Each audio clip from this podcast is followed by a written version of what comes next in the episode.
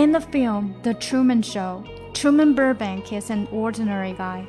Nothing about him is special, including his career. In reality, however, he lives a fake life. Since his birth, he has been a star. He's being watched on TV by millions of people around the world. He lives in a house with hidden cameras inside a huge geodesic dome studio. People such as his friends and coworkers are actors and actresses. Even the weather, including the ocean waves, is artificial.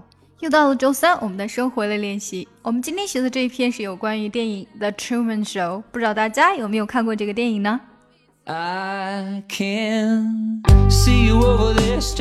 更详细的讲解，请点击我的名字查看听力阅读专项提升。关注公众号 ES Post，每天接收跟读推送。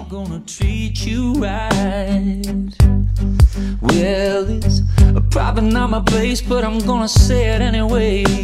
Cause you look like you hadn't felt the fire, had a little fun, hadn't had a smile in a little while.